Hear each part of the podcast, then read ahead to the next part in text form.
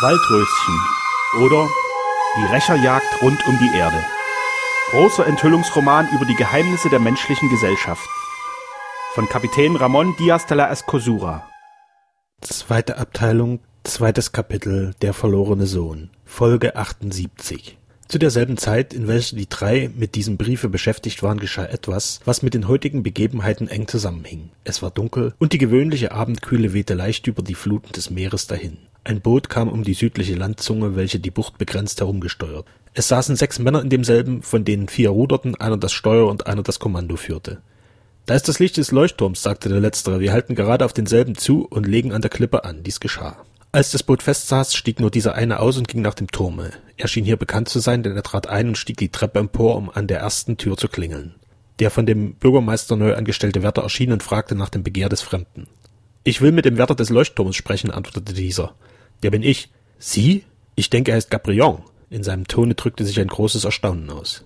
Gabrion hatte dieses Amt bis heute, wurde aber von demselben suspendiert. Alle Wetter, warum? Er ist arretiert worden. Wäre der Schein der kleinen Öllampe auf das Gesicht des Fremden gefallen, so hätte der Wärter bemerken können, dass sein scharf gezeichnetes, verbranntes Gesicht den Ausdruck des höchsten Schreckens zeigte. Arretiert? Warum? erklang nach einiger Zeit die gefasste Frage. Hm, das ist eine sehr schlimme Angelegenheit. Er wird wohl lebenslang die Galeere erhalten.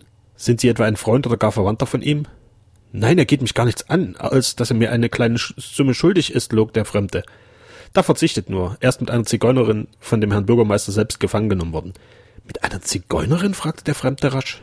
Der Ton seiner Stimme zitterte und sein Schreck war jetzt jedenfalls noch viel größer als vorher.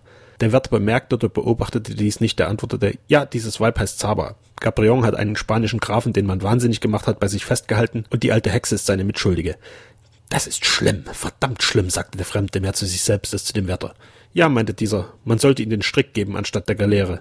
Und was ist mit dem Grafen geworden? Er befindet sich bei dem Herzog von Olsuna, welcher derjenige ist, durch den die Sache an den Tag kam. Ah, der Herzog befindet sich hier?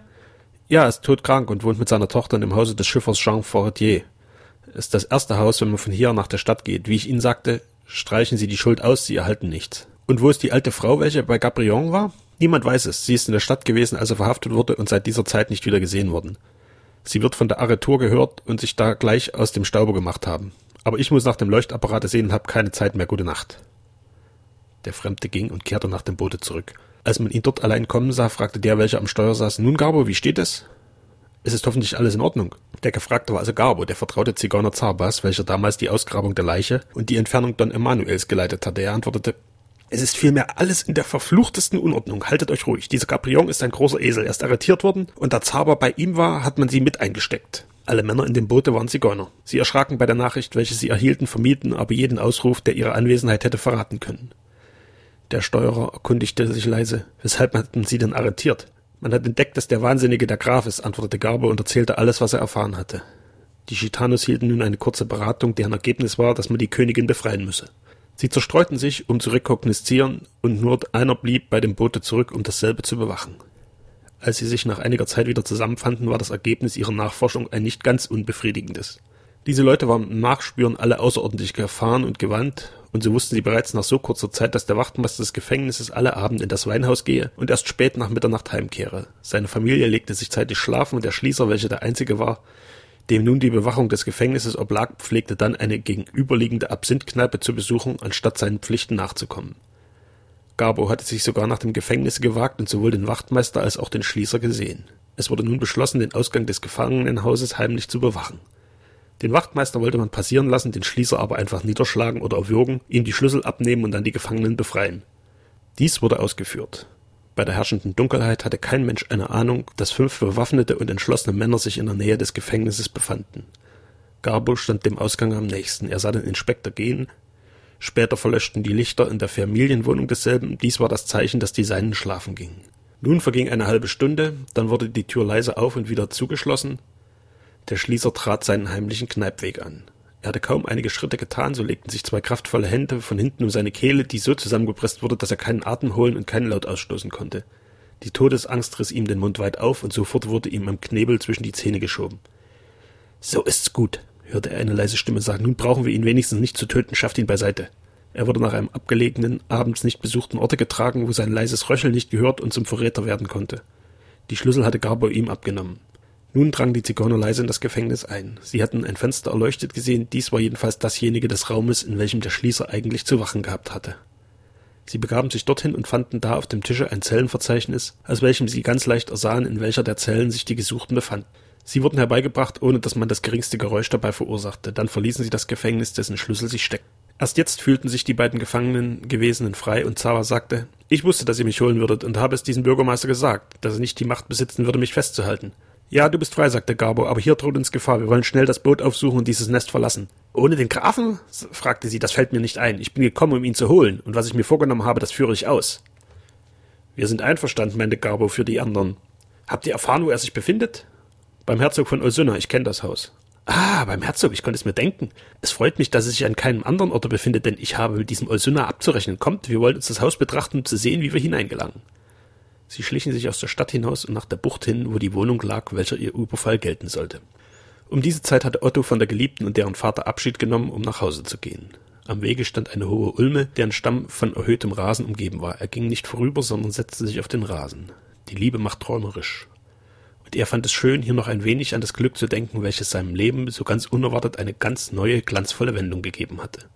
So saß er in der Dunkelheit ganz still und allein mit dem Rücken an den Stamm des Baumes gelehnt. In der Folge dieser Stille musste ihm das geringste Geräusch auffallen, welches auf dem Wege entstand, und so kam es denn auch, dass ihm das leise und vorsichtige Nahen mehrerer Personen auffiel. Warum gingen diese Leute so leise? Er bückte sich und sah nun sieben Gestalten, welche, indem sie an ihm vorüberhuschten, sich gegen den Himmel abzeichneten. Es war eine Frau dabei. Fast hätte es ihm geschienen, als ob sie eine Kleidung trüge, welche er bei Zaba gesehen hatte. Zaba, dieser Name rief alle seine Besorgnis wach. Sie hatte gesagt, dass man sie nicht halten könne. War sie entflohen? War sie von Verbündeten befreit worden? Dann galt ihr heimliches Hinschleichen ganz sicher dem Grafen. Dieser Gedanke durchschreckte ihn. Er zog die Stiefel aus und huschte ihnen nach. Es gelang ihm nicht gehört zu werden. Sie hielten vor dem Fischhaus still. Nun war er überzeugt, dass es auf den Grafen abgesehen sei. Er wusste, dass man hinter ihm die Haustür verschlossen hatte, dass aber die hintere Tür noch offen gewesen war. Schnell schlich er sich nach dem kleinen Gärtchen, stieg über den Zaun und ging nach der Tür. Sie war noch offen. Man hatte keine Veranlassung gehabt, sie zu verschließen. Er trat in den Flur, schob den großen hölzernen Riegel vor, so dass man nun wenigstens die beiden Eingänge wohl verwahrt wusste und die Bewohner des Hauses sich wenigstens für den Augenblick in Sicherheit befanden. Er kannte die Räumlichkeiten alle. Rechts war die Wohnung des Herzogs, welcher heute mit dem Grafen auch hier im Parterre schlief. Links wohnte der Diener und in einem anderen Raume Floras Zofe. Flora selbst schlief in einem Stübchen, welches eine Treppe hoch lag. Der Diener hatte noch Licht, er war beschäftigt, sich auszukleiden und seine Tür war noch unverschlossen. Das war Otto lieb, da er es nicht für geraten hielt, den draußen Lauschenden durch das Anklopfen zu verraten, dass man auf ihren Besuch vorbereitet sei. Otto trat ein, und der Diener war nicht wenig erstaunt, den Maler, hinter welchem er vor kaum einer Viertelstunde die Tür verschlossen hatte, jetzt im Hause wiederzusehen. Er blickte ihn bestürzt an und wollte eine laute Frage aussprechen, da aber kam ihm Otto zuvor. Psst, sagte er, schweigen Sie. Ich komme durch die hintere Tür wieder zurück. Ich glaube, man hat Zaba und den Leuchtturmwärter befreit. Draußen stehen sieben Personen, welche jedenfalls die Absicht haben, den Grafen zu entführen. Der Diener war Soldat gewesen und ein entschlossener Mann. Er verlöschte sofort das Licht, damit man von außen nicht bemerken könne, dass man im Hause noch wach sei. Ach, sagte er dann leise, wir werden Sie empfangen. Haben Sie Waffen? Ja, zwei Paar Doppelpistolen, welche wir auf unseren Reisen stets bei uns führen. Ich habe sie hier im Kasten. Sind sie geladen? Ja. Gut, geben Sie mir zwei und nehmen Sie die anderen. Können wir den Herzog benachrichtigen, ohne dass man Geräusch von außen bemerkt? Ja, den Wohnzimmerschlüssel habe ich. Denn ich muss stets dort sein, ehe die Durchlaucht sich erhebt. So wecken Sie. Es ist besser, die Herrschaften sind wach und vorbereitet, als dass sie durch unsere Schüsse erschreckt werden. Auch Donna Flora und die Zofer müssen geweckt werden. Ich werde das besorgen, sagt der Diener, treten Sie einstweilen in die Flur, um alles zu hören, was geschieht. Hier sind Ihre Pistolen und hier haben Sie auch einige Patronen. Sie verließen das Stübchen leise und trennten sich dann. Otto lauschte. Er vernahm ein leises Schleichen und dann probierte man zunächst an der vorderen, dann auch an der hinteren Tür. Da der Diener die Tür zum Wohnzimmer des Herzoges, in welches er jetzt getreten war, aufgelassen hatte, so konnte Otto deutlich hören, dass man dort die Läden untersuchte, ob sie fest verschlossen seien. Unterdessen gelang es, die Schlafenden zu wecken. Die Zofe wurde zu dem Grafen getan, um diesen zu bewachen. Flora war heruntergeschlichen und traf da auch ihren Vater, welcher eine der Pistolen forderte, um an der Verteidigung teilzunehmen, obgleich er Patient war. Er erhielt von dem Diener eine der Waffen. Auch Flora verlangte eine Pistole, ließ sich aber von Otto überzeugen, dass diese in der Hand eines geübten Schützen von größerem Werte sei als in der ihrigen. Da trat sie zu dem offenen Herde und nahm von dort ein großes Messer zu sich. Man konnte nicht wissen, was geschah. Draußen schien man mit der Untersuchung zu Ende zu sein. Von der hinteren Tür hörten die Wartenden leise flüsternde Stimmen. Otto schlich sich hin und horchte. Ohne Lärm kommen wir nicht hinein, sagte einer, ist alles zu fest verschlossen. So müssen wir durch eins der oberen Fenster steigen. Pah, durch die Fenster eines normannischen Schifferhauses, die sind ja viel zu klein. Diese Leute bauen ihre Fenster nicht höher als die Kajütenluken ihrer Schiffe. Nein, wir müssen etwas anderes finden. Wenn man nur wüsste, wie viele Köpfe das Haus bewohnen. Da ließ sich eine weibliche Stimme vernehmen, es war diejenige Zabas. Otto hörte dies sofort. Wer soll denn da wohnen, sagte sie. Kein Mensch, den wir zu fürchten hätten. Das ist Gabrion. Der wird es euch sagen. Gabrion musste eben erst hinzugetreten sein, denn es dauerte einen Augenblick, ehe man ihm erklärte, um was es sich handle. Ich habe dieses Haus vom Turm aus beobachtet, flüsterte er. Jean Fortier, dem es gehört, hat es dem Herzog ganz überlassen und wohnt bei seinem Nachbar. Ihn haben wir also nicht zu fürchten. Hier gibt es nur den Herzog, der ist bereits eine halbe Leiche, er tut uns nichts. Ferner seine Tochter und eine Zofe, die werden sich unter die Bettdecken verkriechen und wimmern. Endlich gibt es einen Diener, welcher der einzige ist, mit dem wir zu rechnen haben. Aber wir sind ihm sechsfach überlegen. Da hört es, sagte Zaba. Hört, was ich euch sage. Diese hintere Tür ist nicht so fest als die vordere. Wenn zwei sich dagegen stemmen, so drücken wir sie ein. Wir dringen in das Haus und suchen zunächst Licht. Finden wir dieses, so ist es nicht schwer, auch den Grafen zu finden. Ehe die anderen sich nur besonnen haben, sind wir bereits fort und wieder auf unserem Boot. Ich freilich darf nicht in das Haus, euch kennt man mich, mich aber mehr als genau. Und wenn man ahnen wird, dass der Plan von mir ausgeht, so soll man es mir doch nicht beweisen können. Also vorwärts, macht los, ich warte hier. Es vergingen einige Augenblicke, dann stemmten sich von draußen einige kräftige Schultern gegen die Tür. Diese krachte erst leise, dann stärker und stärker. Otto hatte sich von ihr zurück und zu den anderen hingeschlichen. Sie kommen, sagte er, wir haben acht Kugeln, das genügt vollständig. Doch wollen wir nicht sofort schießen, sondern sie erst anrufen. Die Tür wurde vom Riegel gehalten, aber endlich schien er doch nachzugeben. Es prasselte abermals, dann folgte ein lauter Krach und die Tür flog aus. Die Zigeuner schickten sich an, einzutreten. Halt! rief ihnen Nadamala entgegen. Was wollt ihr? Wir schießen. Drauf! gebot als Antwort Gabo, der Anführer der Zigeuner. Das ist der arme Wicht, der Diener.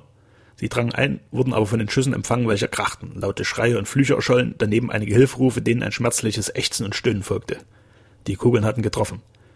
Zurück hörte man die Stimme Garbos kommandieren. Dann vernahm man, dass die noch Unverwundeten davonrannten. Sie ließen die anderen im Stich, sie wagten nicht, sich mit Fortschaffen aufzuhalten, da die Pistolensalve sie auf die Vermutung gebracht hat, dass die Verteidiger zahlreich seien. Diese wiederum sahen von einer Verfolgung ab, die bei dem Dunkel der Nacht keinen Erfolg haben konnte. Es wurde Licht angebrannt, und nun sahen sie, dass drei Zigeuner im Hause lagen, zwei tot und einer schwer verwundet. Otto eilte nun schleunigst in die Stadt, wo er die Polizei bereits in Aufregung fand. Der Gefängnisinspektor hatte bei seiner Heimkehr die Abwesenheit des Schließers und die Flucht der Gefangenen entdeckt und sofort Anzeige erstattet. Infolgedessen fand der Maler den Bürgermeister bereits wach und teilte ihm das Geschehene mit. Der Beamte begab sich nun sofort in Begleitung seiner Gendarme nach der Wohnung des Herzogs, um dort den Tatbestand aufzunehmen. Der verwundete Zigeuner wurde verhört, seine Verletzung war tödlich, aber selbst die Nähe des Todes vermochte ihn nicht zu bewegen, ein offenes Geständnis abzulegen. Er hing an Zaba so sehr, dass er kein Wort sprach, welches ihr den geringsten Schaden hätte bereiten können. Nur das sagte aus, dass der Wahnsinnige wirklich Graf Emanuel Rodriganda sei, den man vom Leuchtturm habe entfernen wollen. Aber wie der Graf dorthin gekommen sei und wohin er hatte geschafft werden sollen, das sagte er nicht. Er behauptete es nicht zu wissen.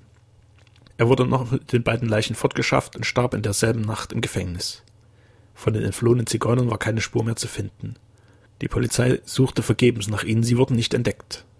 Freilich schien die Nachforschung nicht sonderlich angestrengt betrieben zu werden. Es handelt sich ja um Ausländer, und der Bürgermeister selbst seinen Vorgesetzten lag nichts daran, von der ganzen Angelegenheit viel Geschrei zu machen. Sie konnten nichts dabei gewinnen.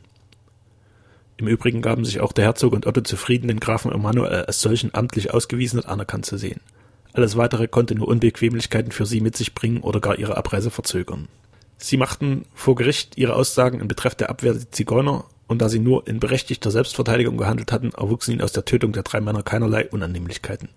Indessen besserte sich die Gesundheit des Herzogs so, dass er nach der von Sternau angegebenen Zeit seine Reise wirklich antreten konnte. Einige Tage Aufenthalt in Paris und dann auch in Straßburg hatten einen wohltätigen Einfluss auf ihn, und als er Mainz erreichte, hatte er zwar immer noch ein leidendes Aussehen, aber seine Kräfte waren gestärkt, und er bot einen ganz anderen Anblick als bei Beginn der letzten Woche, welche eine so verhängnis- und ereignisvolle gewesen war.